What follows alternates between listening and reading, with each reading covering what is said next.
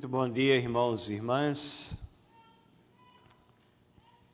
Pela graça de Deus, nós queremos fazer a exposição da Sua palavra nessa manhã, dando andamento a essa pequena série que temos denominado Barreiras das Vãs Filosofias formas de pensar que nos afastam de Deus, que nos afastam de Jesus, que se interpõem entre a nossa pessoa e o caminhar cristão, de tal maneira que somos é, com frequência desviados daquele caminhar que agrada a Deus e que é de proveito espiritual para as nossas vidas. Nessa pequena série de quatro mensagens, nós temos abordado os textos de Colossenses, capítulo 2, versículos 1 a 10. E hoje à noite, quando concluiremos a série, iremos abordar 1 Coríntios, capítulo 15, versículos 19 a 32. E como nós colocamos desde o início, nós não vamos tratar de todas as filosofias que se colocam como barreiras no nosso caminhar. Isso seria impossível. Estamos nos limitando basicamente a quatro delas e algumas que têm maior afinidade com essas quatro. Nesse sentido, já tratamos do agnosticismo, que nega a possibilidade de se conhecer, a possibilidade do saber. Tratamos do relativismo, que nega a existência de uma verdade absoluta, mas coloca muitas proposições como sendo igualmente verdadeiras. E hoje pela manhã nós gostaríamos de tratar do estoicismo e está à frente hoje à noite o existencialismo. Espero que você não se assuste com esses nomes tão estranhos e confusos às vezes, mas é importante que nós saibamos não somente o que cada uma dessas formas de pensar representa, mas como elas estão presentes nos dias de hoje. O apóstolo Paulo nos avisa lá em Efésios capítulo 6, versículo 12, quando ele está falando da armadura espiritual, que nós estamos envolvidos numa batalha. E ele diz que a nossa luta não é contra carne, não é contra sangue, mas contra os principados e as potestades contra os dominadores deste mundo tenebroso, contra as forças espirituais do mal nas regiões celestiais. E essas filosofias que nós estamos abordando são todas relacionadas entre si e necessariamente não são contraditórias. Apesar de aparentemente contraditórias, uma toma emprestado da outra, e mesmo quando aparentam esse antagonismo, elas se unem contra o Deus pessoal revelado na Bíblia, contra as suas prescrições e contra o povo de Deus. Mas vamos ver o que é que nós podemos aprender sobre essa visão de mundo que tem esse nome estranho de estoicismo. Será que a Bíblia realmente fala disso? Será que é importante tratar disso nos nossos dias? Antes de ler o nosso texto aqui, nós gostaríamos não somente de ler os versículos 8 a 10, que são o ponto da nossa concentração, mas desde o versículo 1 de Colossenses 2 até o versículo 10, vamos procurar a orientação de Deus em oração para que Ele nos ensine através da Sua palavra e da exposição dela. Gratos somos, Senhor, pelas tuas bênçãos e pela bênção da tua palavra, porque ela procura firmar os nossos pés na verdade, porque ela é a verdade, porque Cristo é a verdade, porque Deus é o Deus da verdade. Nós somos gratos porque podemos ter Senhor, como comparar a nossa forma de pensar, aquela forma de pensar que flui de Ti, que está contida também nesta palavra, que tem prescrições, direcionamentos, para que nós possamos caminhar no mundo que é pecado, no mundo tenebroso, no mundo onde as ideias se multiplicam, todas elas concorrendo contra a tua pessoa, contra a tua mensagem. Graças a Deus, porque sabemos que somos vencedores, porque Deus é vencedor, Cristo venceu a morte, se Deus é por nós, quem será contra nós? Perdoa, Senhor, os nossos pecados, às vezes a nossa negligência para com a tua palavra também, a, a forma superficial como a abordamos, faz com que possamos ser edificados através da meditação dela nesta manhã, em nome de Jesus. Amém. O nosso texto em Colossenses, capítulo 2, começando no versículo 1, diz assim: Quero que saibam quão grande tem sido a nossa luta por vocês, pelos que moram em Laodiceia e por muitos outros, que não me viram face a face. Faço isso para que o coração deles seja consolado e para que eles, vinculados em amor, tenham toda a riqueza da plena convicção do entendimento para conhecimento do mistério de Deus, que é Cristo. E se vocês se recordam, nós enfatizamos esses versículos aqui, mostrando que Paulo está se esmerando para que haja plena convicção, para que haja conhecimento enquanto que o agnosticismo é aquela forma de pensar tão frequente nos nossos dias que diz que não é possível conhecer. Isso é uma forma de escorregar assim pelas beiradas e de evitar confronto e de é, até uma visão muito pós-moderna. Você tem a sua verdade, eu tenho a minha verdade, a gente não pode ter certeza de qual é a, verdade verdadeira, então vamos coexistir pacificamente. Paulo diz: não, é possível você ter a riqueza, ele chama de riqueza, de uma plena convicção do entendimento para conhecimento do mistério de Deus que é Cristo. Em quem estão ocultos todos os tesouros da sabedoria e do conhecimento? Se você tem a Cristo, você tem essa possibilidade de, caminhando com Ele, ter a compreensão desses tesouros da sabedoria e do conhecimento que fluem do nosso Deus e que são comunicados a nós de uma forma toda especial e pessoal por Cristo Jesus, nosso Salvador. E no versículo 4 ele continua: Digo isso a vocês para que ninguém os engane com argumentos falaciosos. Porque, embora ausente em pessoa e em espírito, estou com vocês, alegrando-me e verificando a boa ordem de vocês.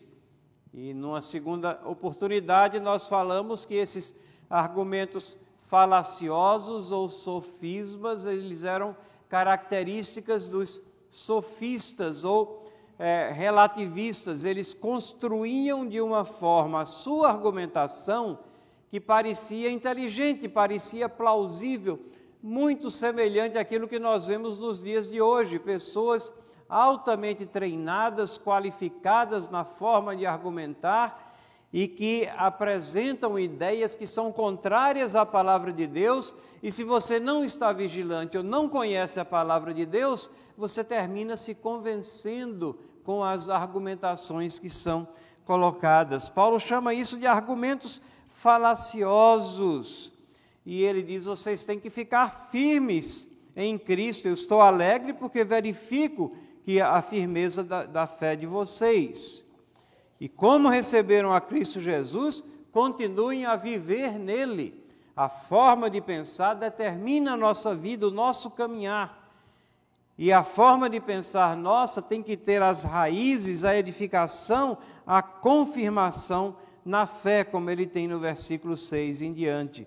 Portanto, assim como receberam a Cristo Jesus o Senhor, continuem a viver nele, estando enraizados, edificados nele, confirmados na fé, como foi ensinado a vocês, crescendo em ações, em ação de graças versículos 8 a 10 diz: Tenham cuidado para que nem, ninguém venha a enredá-los com sua filosofia e vãs sutilezas, conforme a tradição dos homens, conforme os rudimentos do mundo e não segundo Cristo.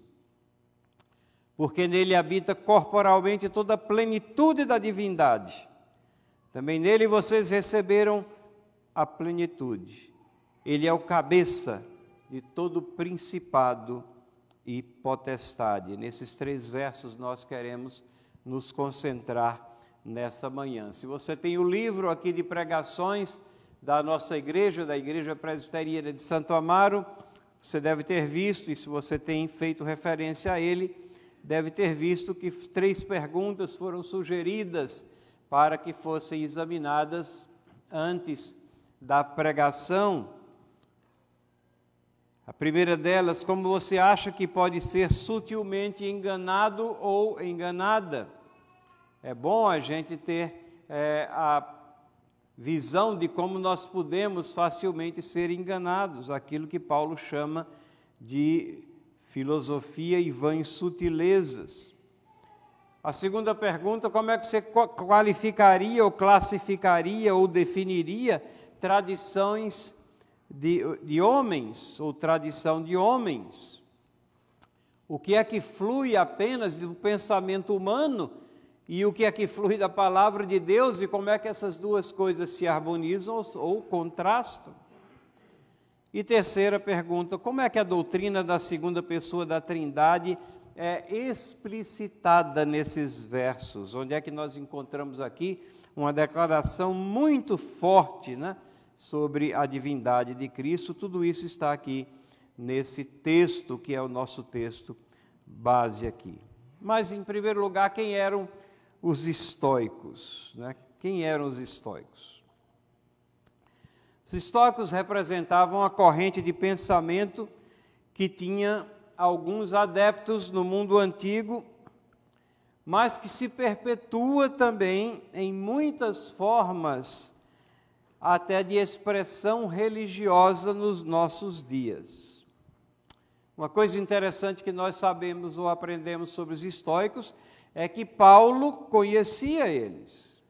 Lá no capítulo 17 de Atos, no versículo 18, quando ele está sendo levado para discutir e apresentar a pessoa de Cristo aqueles filósofos que estavam é, discutindo as coisas do dia a dia, as novidades lá na corrida de Marte, no Areópago.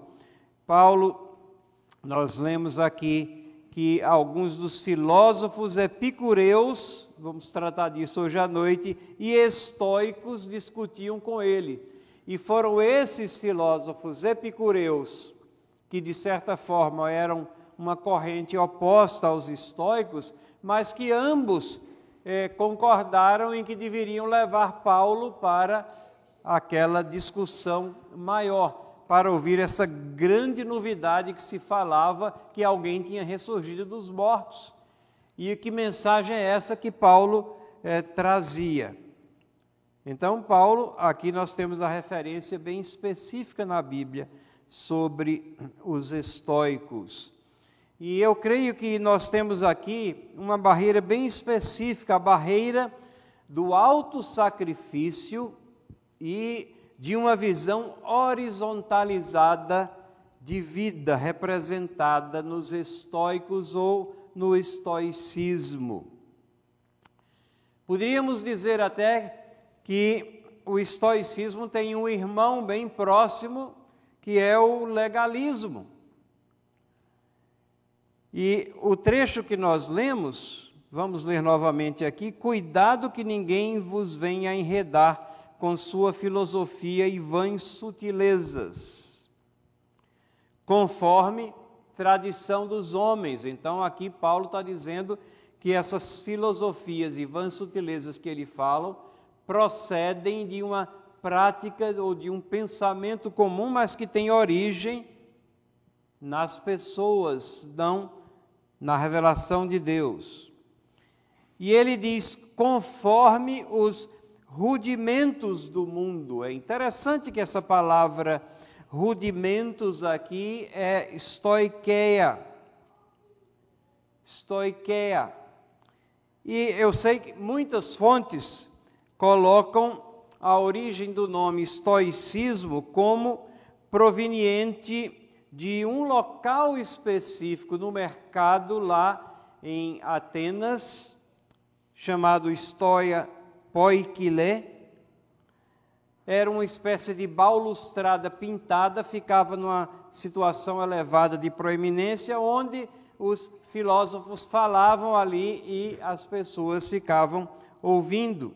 Um terraço suspenso que existia lá em Atenas.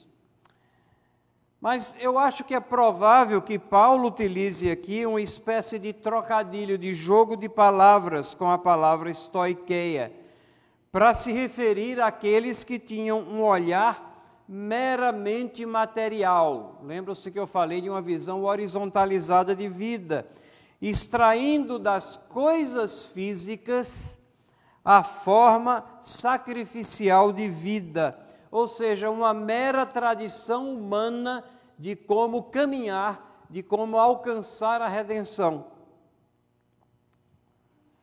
Então, Paulo diz aqui que nós não devemos nos enganar com essas filosofias, vãs sutilezas, rudimentos do mundo, não é? estoiqueia do mundo, e não segundo Cristo. É em Cristo que nós vamos encontrar a fonte da sabedoria. E aí ele diz: porque nele habita corporalmente toda a plenitude da divindade.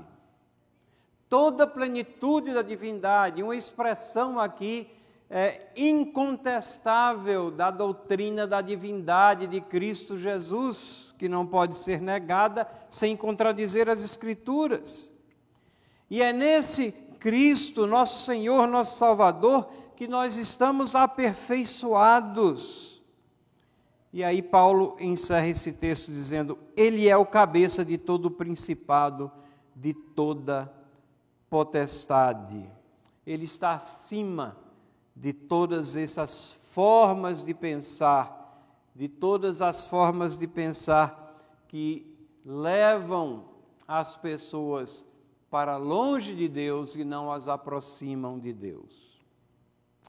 O estoicismo começa num período muito fértil na história da filosofia dos séculos é, quarto e terceiro antes de Cristo e acredita-se a Zenão de Sítio em torno de 310 antes de Cristo a formação dessa maneira de pensar onde ele é, exalta a questão da razão, do raciocínio, da autossuficiência da natureza humana. Ele, uh, ele explica que o universo é também um corpo.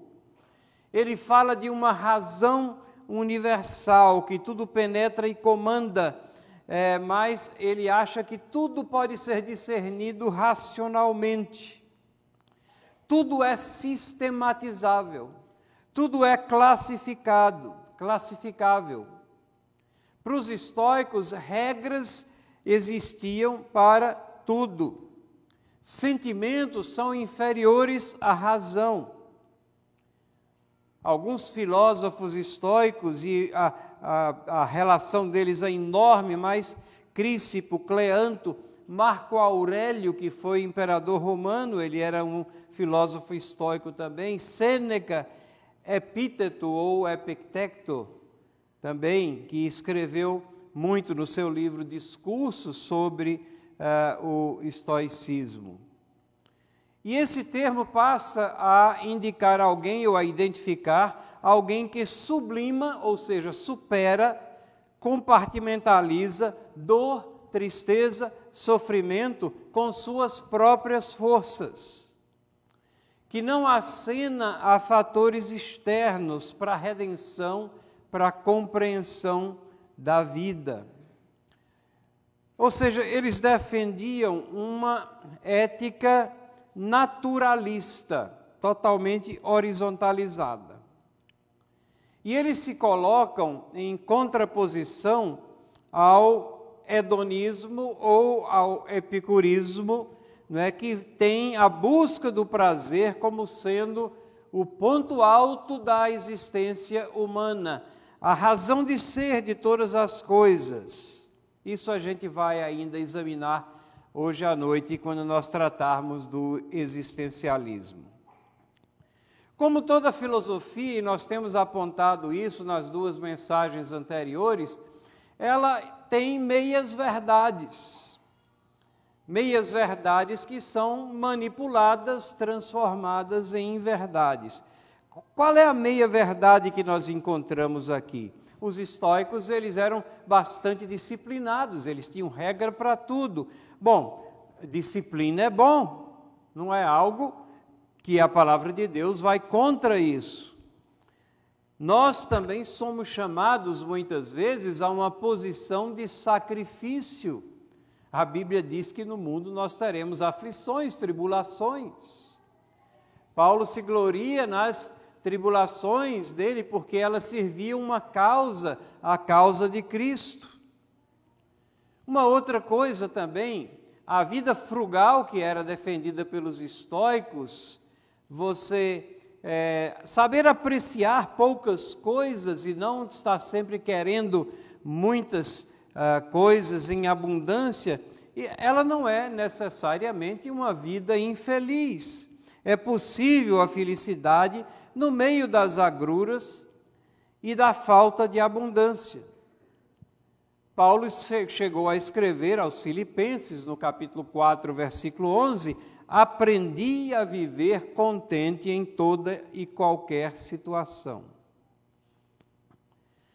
Mas Deus escolheu as coisas loucas desse mundo para confundir os sábios.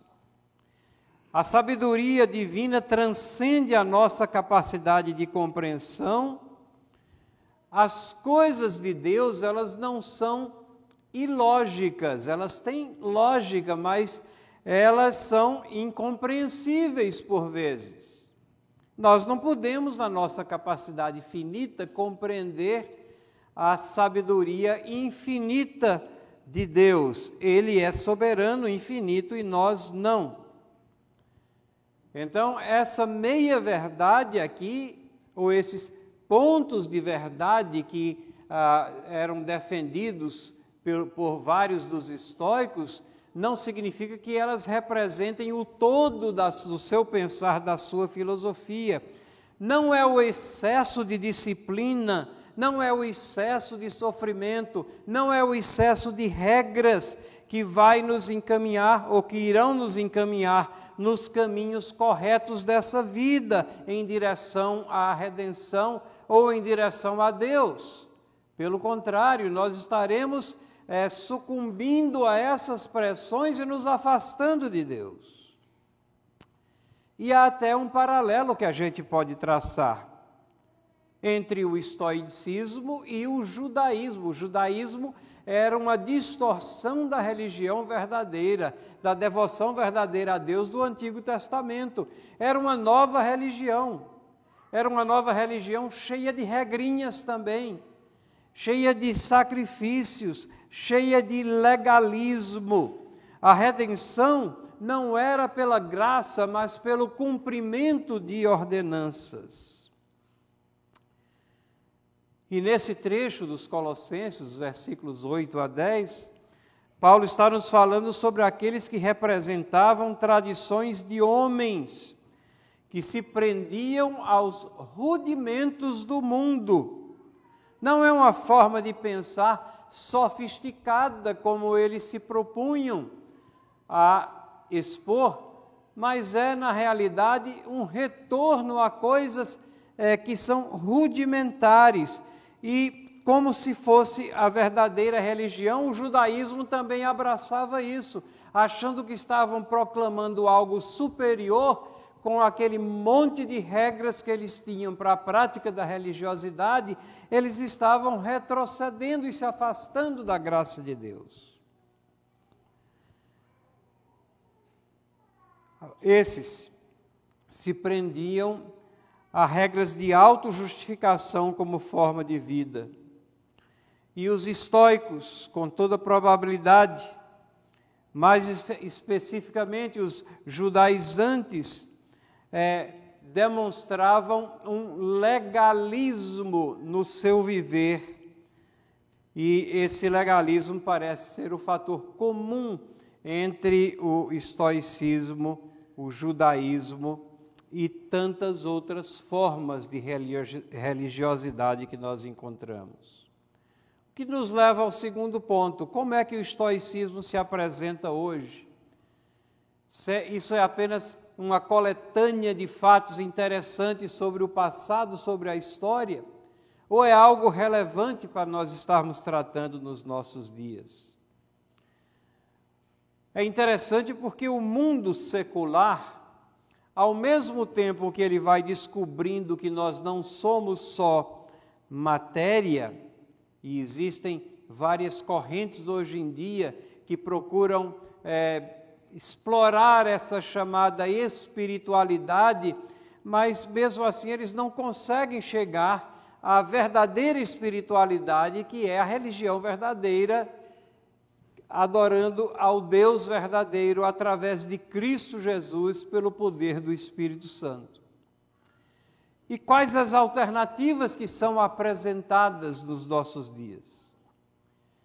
Vivemos no meio de uma grande influência oriental nos dias de hoje.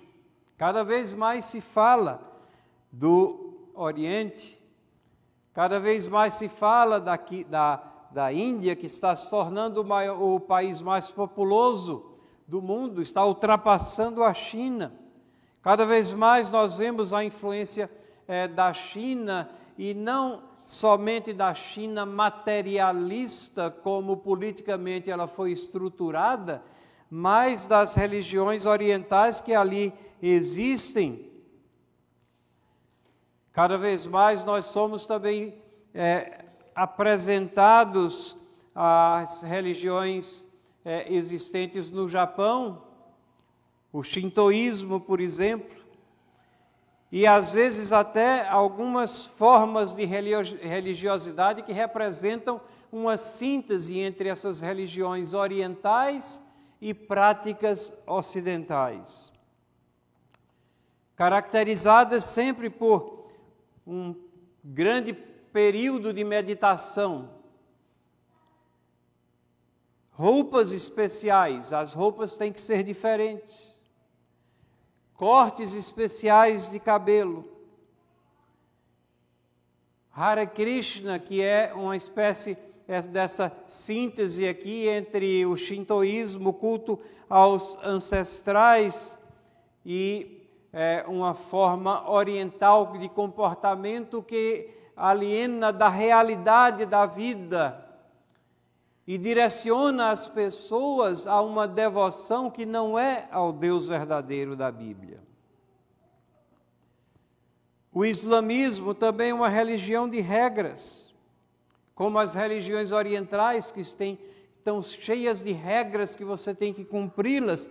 O islamismo é uma, é uma religião de negação de privilégios e direitos escraviza as pessoas às pressões do contexto, dos irmãos, dos amigos, da família que pressionam as pessoas a viver de um jeito que muitas vezes a sua própria convicção fala o contrário, mas pela pressão, aquilo que os americanos chamam de peer pressure, isso daqui é um ponto central no islamismo, é a convicção por pressão, por medo, está presente de uma forma assustadora.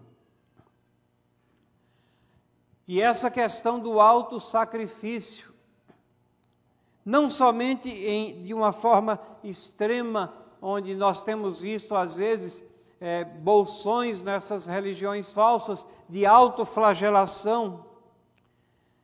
Mas é, no nosso meio aqui, na nossa civilização, no nosso contexto, nós vemos pessoas que acham que a religião verdadeira é aquela que traz o perdão e a aproximação de Deus, dependendo, por exemplo, de você subir escadas de joelhos, de fazer uma peregrinação à Aparecida, de repetir orações e rezas.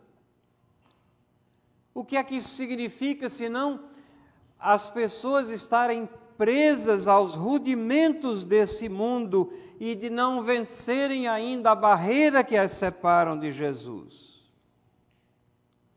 Mas fica confortável se a gente aplicar isso somente àquelas religiões que têm uma série de regras. Será que no campo evangélico nós sofremos também a influência disso?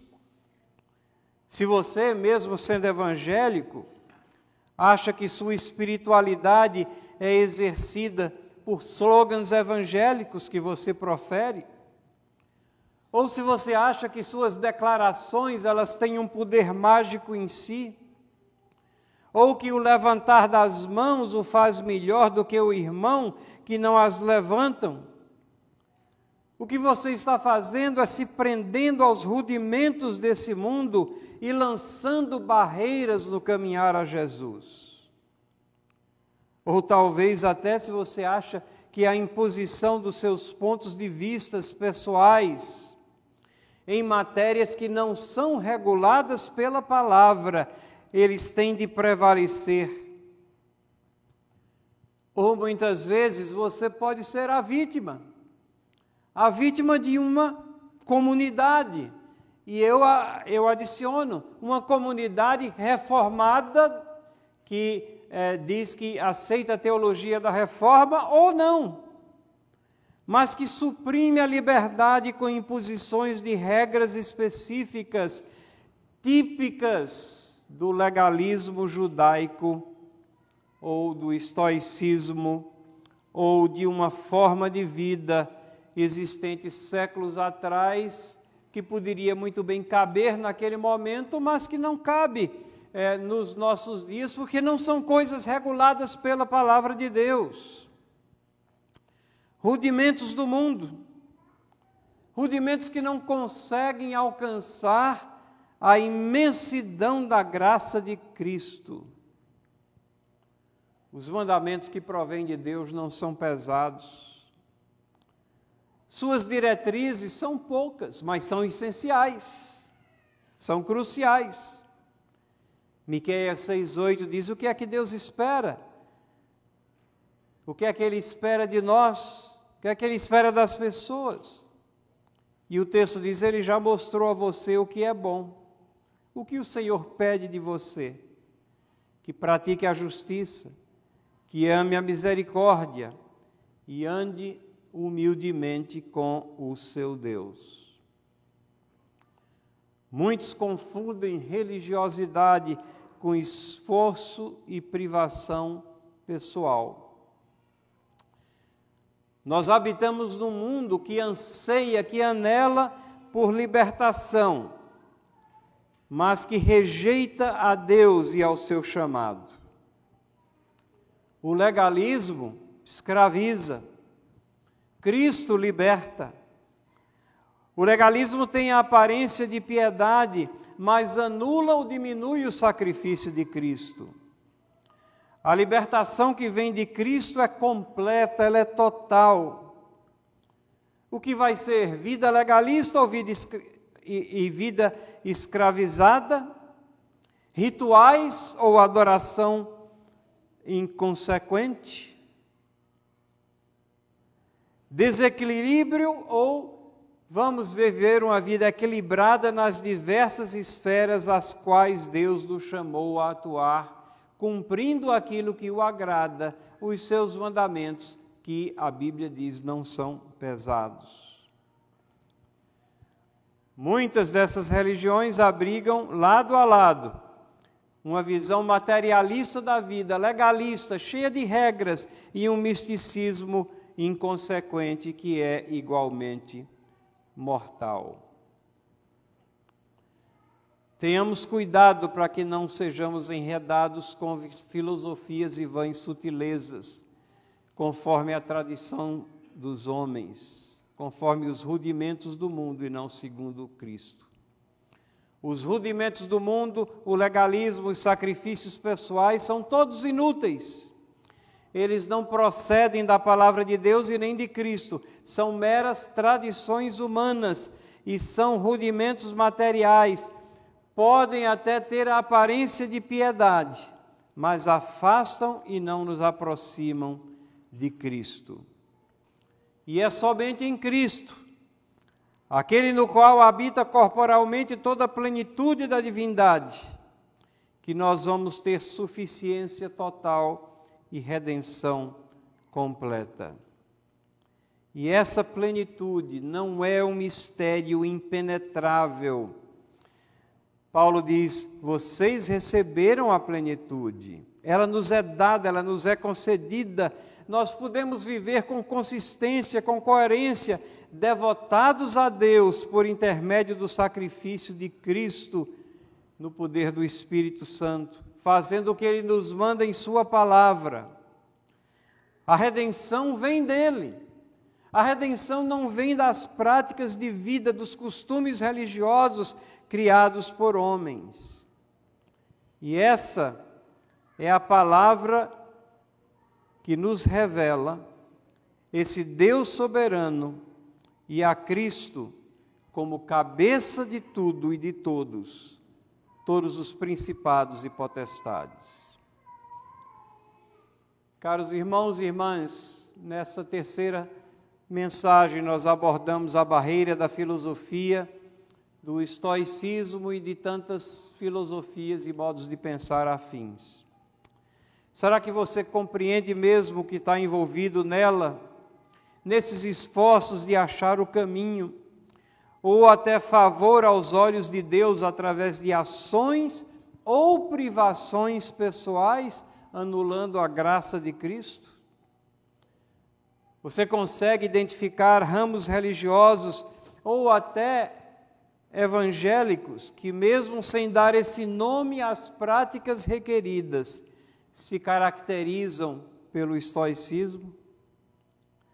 Se você já participou desses segmentos do passado, se você já se sentiu tolhido, espezinhado, enganado, manipulado, você já deu graças a Deus pelo livramento espiritual e de consciência que Ele lhe concedeu?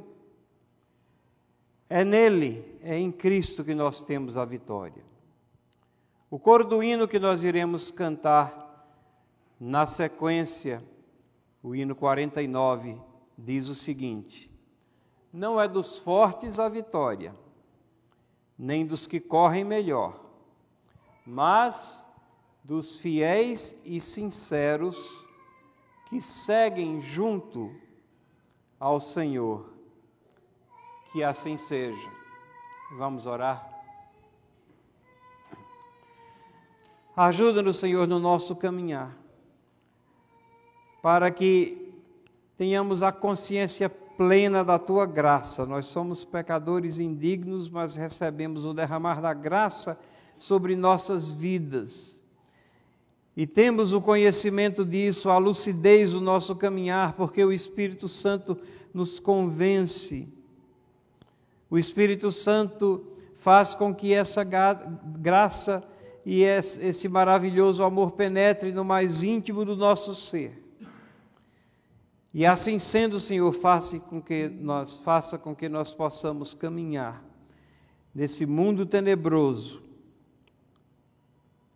te amando cumprindo os teus mandamentos, mas plenamente conscientes que não é pela multiplicação de regras, nem por sacrifícios indevidos que iremos alcançar a tua graça, teu favor e a nossa redenção.